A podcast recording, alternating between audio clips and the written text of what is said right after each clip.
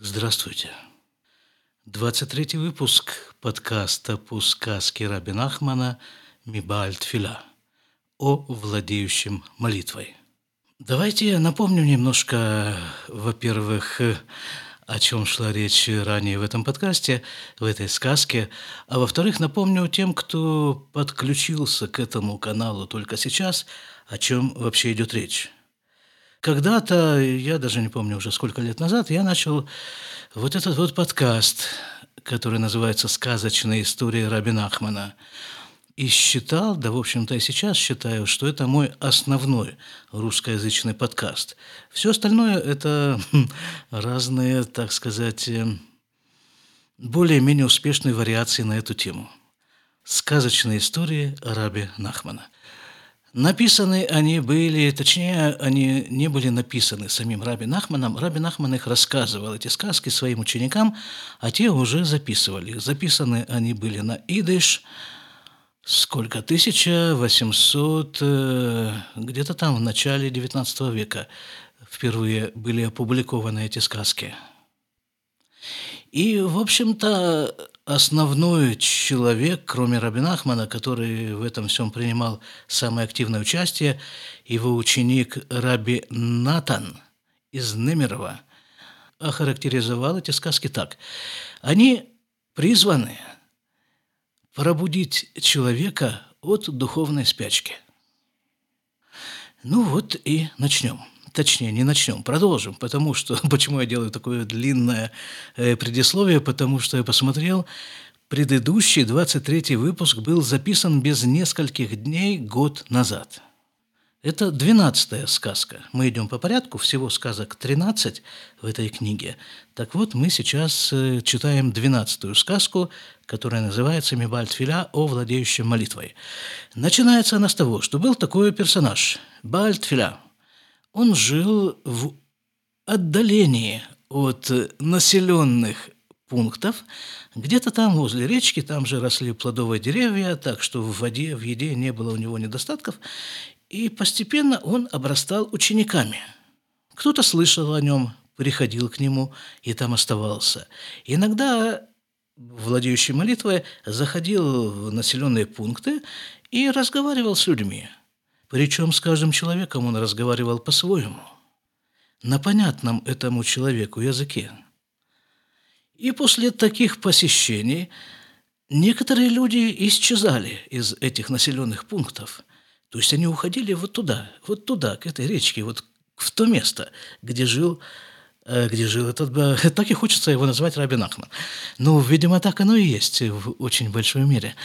Так вот, они уходили туда, там они жили, и чем они там занимались? А занимались они там молитвами. Молитвами, изучением Торы и прославлениями Всевышнего. Вот этому их учил Бальтфиля. Опять-таки, скажем, а деньги где? А, а зачем?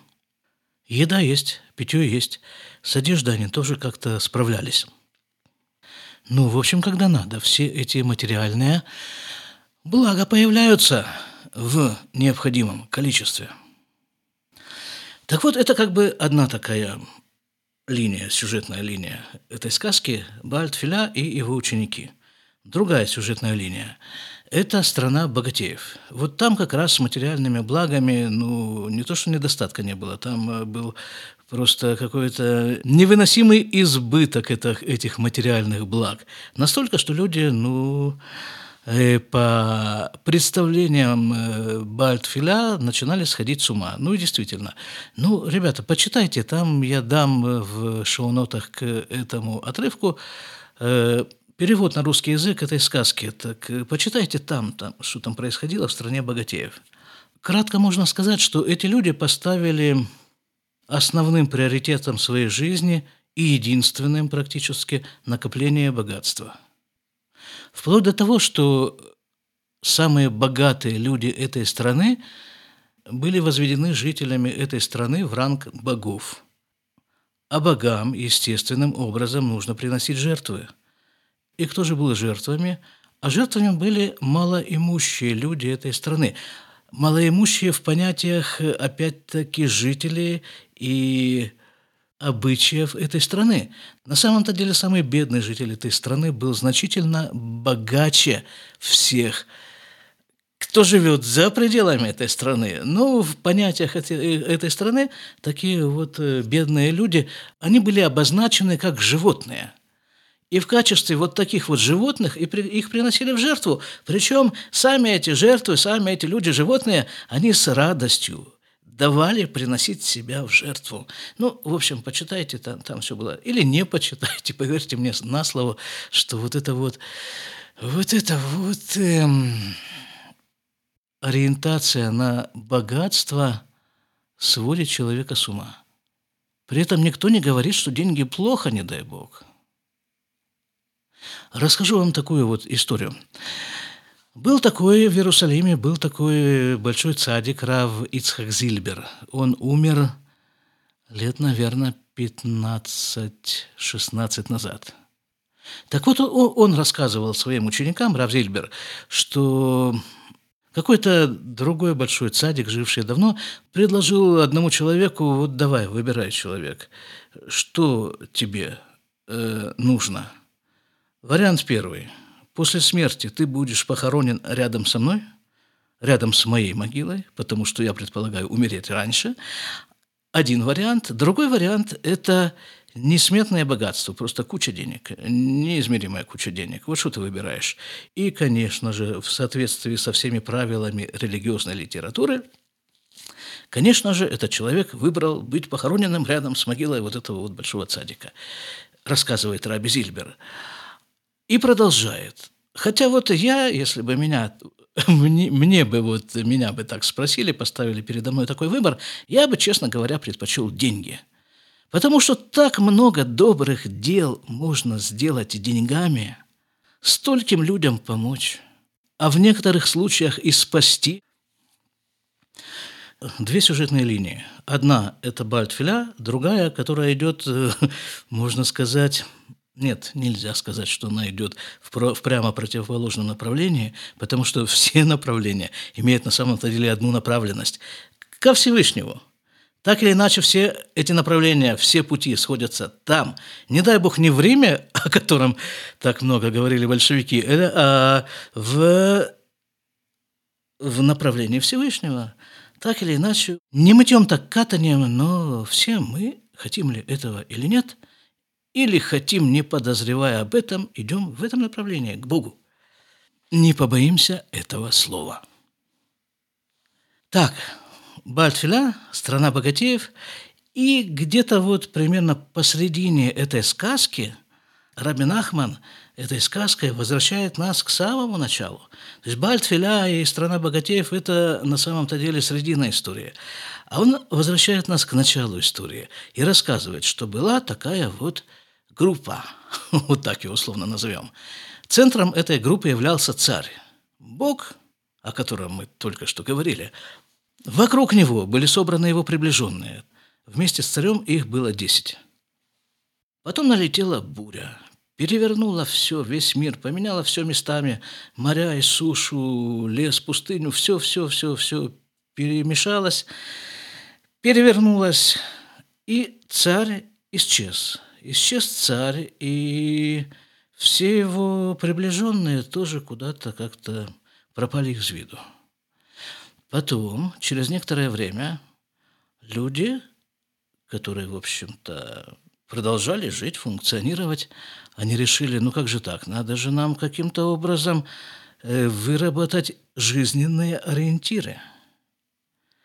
И они начали сколачиваться в группы по интересам – Интересы одной группы было, как мы сказали, капитал.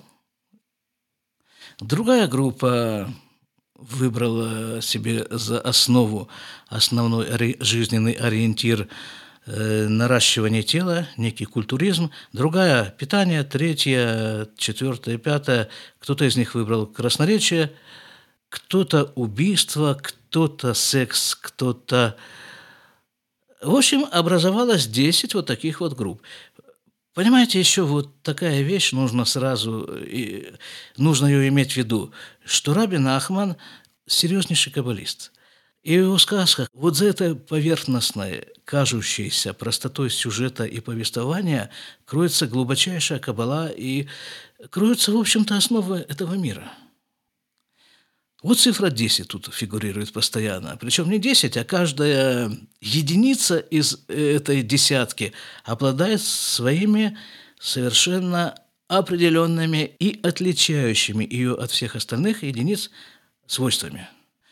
Выясняется, постепенно, постепенно выясняется, что Бальтфеля, именем которого названа эта сказка, он и был одним из десяти приближенных этого царя. Ну, а вот в это вот время, в этот период, когда нет царя, когда нет, нет его друзей, которые были возле царя, кстати, это именно то время, в котором э, мы с вами и живем, и которое продолжается с времен разрушения храма. Разрушение храма – это была вот та самая буря, которая разметала, перевернула все. А еще точнее, это была одна из бурь. Потому что и предшествовало разрушение первого храма, и, ну, и там целая большая-большая история. Хорошо, да. Так вот, вот, вот, вот. Так вот царь, который исчез, его приближенные, которые тоже исчезли из виду. И вот эти вот группы, которые собираются по интересам – вот с этими всеми составляющими начинает происходить вот такая очень любопытная история. Группы, которых Рабин Ахман, в общем-то, откровенно высмеивает и преподносит их как нечто водевильное, такое гротескное явление. Так вот эти гротескные группы, они, каждая из этих групп встречает кого, как вы думаете? Каждая из них встречает одного из приближенных царя. Именно того приближенного, который относится к этой группе. Скажем, те, которые отращивали мускулы, встретили... А, нет, там, там такая еще... Они не сразу встречают. Потому что как только сколачивается такая группа, то автоматически совершенно им нужен предводитель. И они выбирают среди себя какого-то предводителя, тоже довольно-таки комедийного. И вот в этом виде они существуют какое-то время, до того момента, пока они не встретят настоящего представителя вот этой особенности, особенности этой группы. Я не слишком вас запутал. Эм, если запутал, извиняюсь, ну, ну, что я могу поделать? Почитайте сказку, может быть, что-то э, прояснится. Да, так вот, скажем, эм, вот эти вот самые представители, э, эта группа, которая занималась э, мускулинизацией тела, она встречает Гибора, богатыря, который находился в самом начале истории в, возле царя, в особом приближении к царю. Более того, это был... Э, я слаб в родственных отношениях, кто кому приходится, но это был э, богатырь, это был муж дочери царя. И вот в тот момент, когда группа встречает человека, который действительно по-настоящему, в заправду, обладает качествами – которые они возвели в ранг высшего, высшего, высшего жизненного приоритета. Почему он обладает ими по-настоящему? Да потому что он был возле царя, он видел царя, он его знает. И от царя он черпает правду и, в общем-то, придает той особенности, которой он владеет – скажем, богатырь, он действительно богатырь. Он действительно очень сильный человек. Он, э, встретив эту свою группу, он организовал войско, которое захватывает все страны, и ни, ни, э, никто не может им противостоять. Он придает этой своей особенности, этой своей силе истинное направление, потому что потому что он был возле царя. И царское влияние, божественное влияние оказывает, придает всему происходящему с ним оттенок истины, направление истины, истинное направление. Даже, даже в то время, в тот период, когда мы царя не видим, но он есть. И, и никуда от этого не денешься. Так вот, еще раз подытожим. Начинается сказка с рассказа о владеющей молитвой. Потом идет рассказ о стране богачей, очень подробный. Потом сказка возвращается к началу, история рассказывает о том, что было до бури.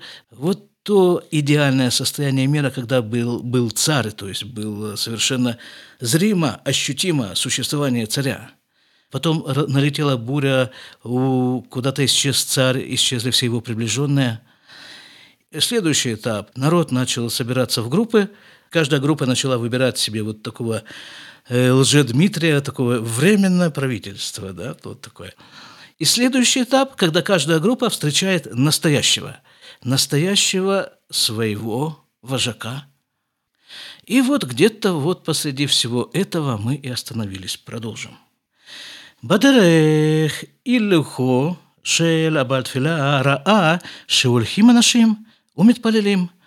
И в то время, когда Бальтфила, владеющий молитвой, шел, куда-то он там шел, он шел и видит, идет какая-то группа людей и молятся – так, минуточку, это же как раз его область, существование, молитва.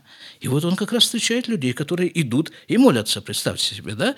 Это же не просто там в синагоге где-нибудь или в каком-то другом месте, предназначенное для молитв, люди собрались и молятся. Они идут по улице группой и молятся. Ну, что же это за люди за такие? ונושאים חיבורים של תפילות ונתיירא מהם. Яла. Он видит, идут люди. Вроде как молятся. Прислушался к их молитвам и перепугался. Испугался их. Владеющий молитвой, вся суть которого – это молитва, он испугался молитв этих людей. Вегам геем нитьяру мимену, а они тоже его перепугались.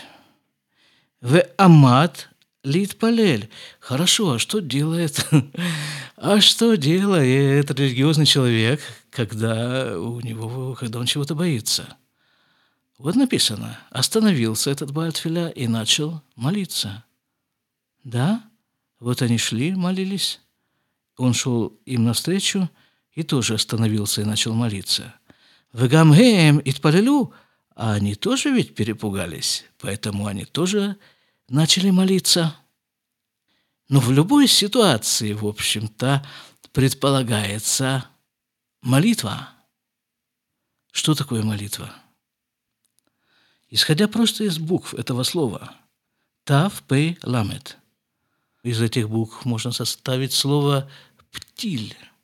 По-русски это, кстати, «фитиль» да, вот, вот в свечке вот это вот перекрученная эта самая такая штука, которая горит в свечке. Почему она перекручена? Только вот в таком вот виде, вот в таком, когда все волокна этого фитиля, они находятся вплотную друг к другу, тогда это работает, тогда он горит. Молитва – это стремление человека максимально приблизиться к Богу. А составлена она особым образом. Она составлена из просьб, потому что посчитали мудрецы, как человек может попытаться максимально приблизиться к Богу с помощью просьб. Просьб и благодарения. Так вот, стоит Бальтфиля молится, так вот стоят, э, стоит эта группа, тоже молится. А Харках шалю там, и когда он закончил молиться, после этого спрашивает их, «Миатем, вы кто?» השיבו לו שבעת שהיה רוח סערה הנ"ל, они ему отвечают, что вот когда была вот эта вот самая буря, о которой говорилось раньше, «Шеаз нефреду бне улам ле минейхим», что тогда вот разделились все люди по своим группам, по своим категориям, или бахрувезе, или эти выбрали такую область, эти выбрали такую область, в скобках «Бехоль амевоар лимала хилукей акитот аналь». В скобках написано, все это описывалось выше. Как люди разделились на группы. В другом месте эти группы называются кастами. А занахну бахарну ляну лясук битфиля, тамид, ляшемид барах. И вот тогда мы вы себе выбрали заниматься молитвой – всегда молиться Всевышнему. У викашну, у мацану, бальтфиля, эхад, веасину, отолемелех. И мы, собственно, как и все остальные, мы тоже выбрали себе соответствующего человека и сделали его царем над собой.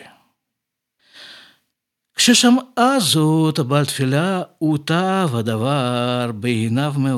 И когда услышал это, бальтфиля, это ему очень сильно понравилось. Понимаете, да? Как любопытно. Вот когда ему объяснили, да, они объяснили ему, чем они занимаются, да, вы кто? А мы молимся. А, то есть Бальтфиля до этого он как-то не очень понимал, чем они занимаются на самом-то деле. А когда они ему сказали, что они молятся Богу, о, конечно же, они молятся неправильно, конечно же, не, но само желание молиться, вот это ему близко. Кибазе ухафец, потому что вот это вот, ну вот это его область, это его занятие.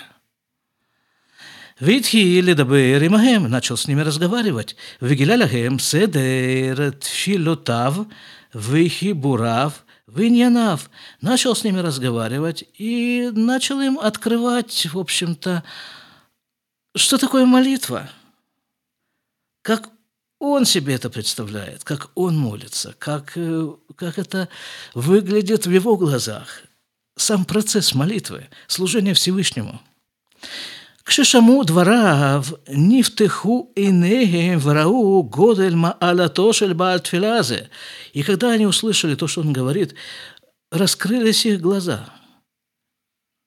И они поняли величину, величие этого человека – владеющего молитвой.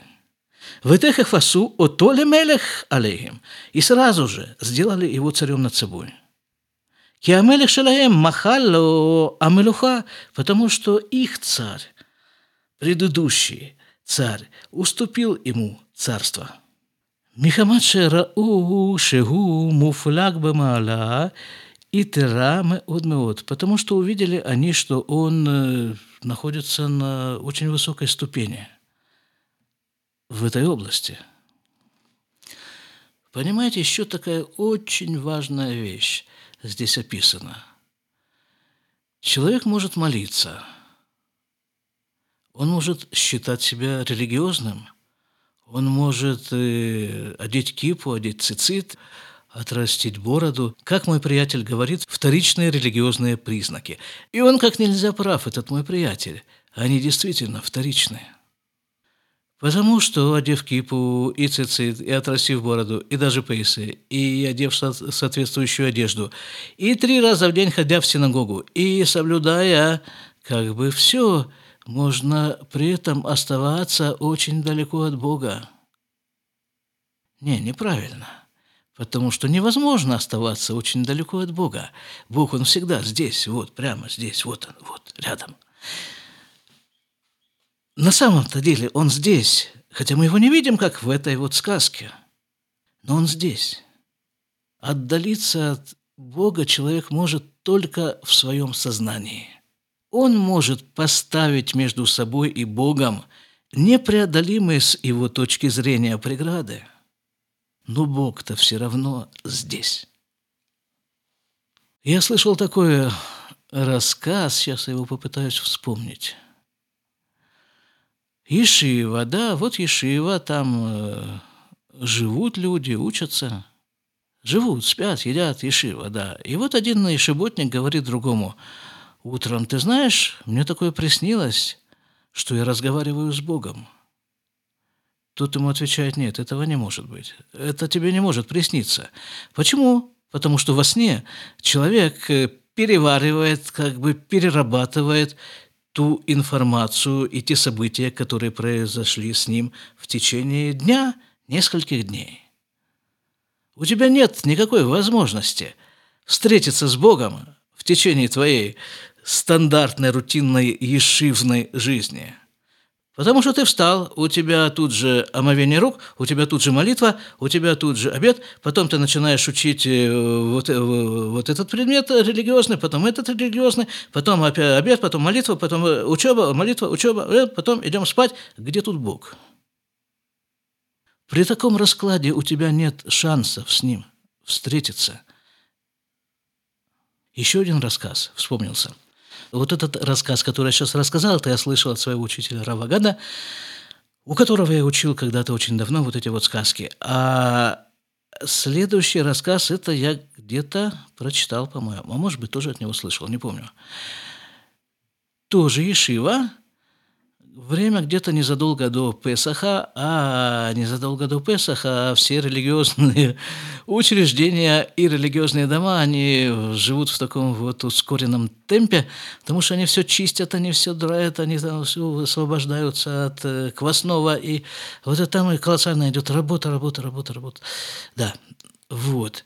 И вот из Шива, в которой все вот это вот и шиботники там все убирают, все вычищают, все Э, и очень этим всем заняты, и пекут мацу, и делают еще много-много всяких очень полезных дел для Песаха.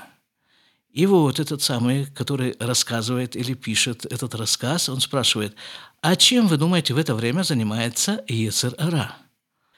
Дурное начало, так это можно обозначить, наверное. Ецер Ара.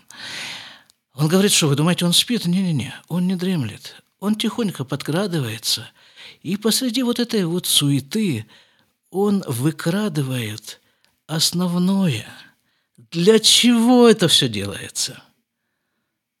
И работа продолжается точно в том же темпе, и с, тем, с той же точно самоотдачей, и да, но, но, но, но исчезает основное. Для чего это делается? Для кого это делается? Кому человек? Человек молится. Ну, кому он молится? Он, и, иногда у него не хватает э, времени об этом подумать. ולמדתם מהם הבעל תפילה הזה, והאיר עיניהם, и учился с ними, владеющий, владеющий молитвой, и ир инеем, ну, как бы, осветил их глаза, что ли. Ну, вот такое что-то, открыл их глаза, может быть, так. «Вясаутам ли садиким, гмурим, гдолим, мы вот и сделал их совершеннейшими праведниками». Почему? Да, да потому, что они уже были. Главное желание. Вот там, где находится желание человека, как говорят мудрецы, там находится он весь.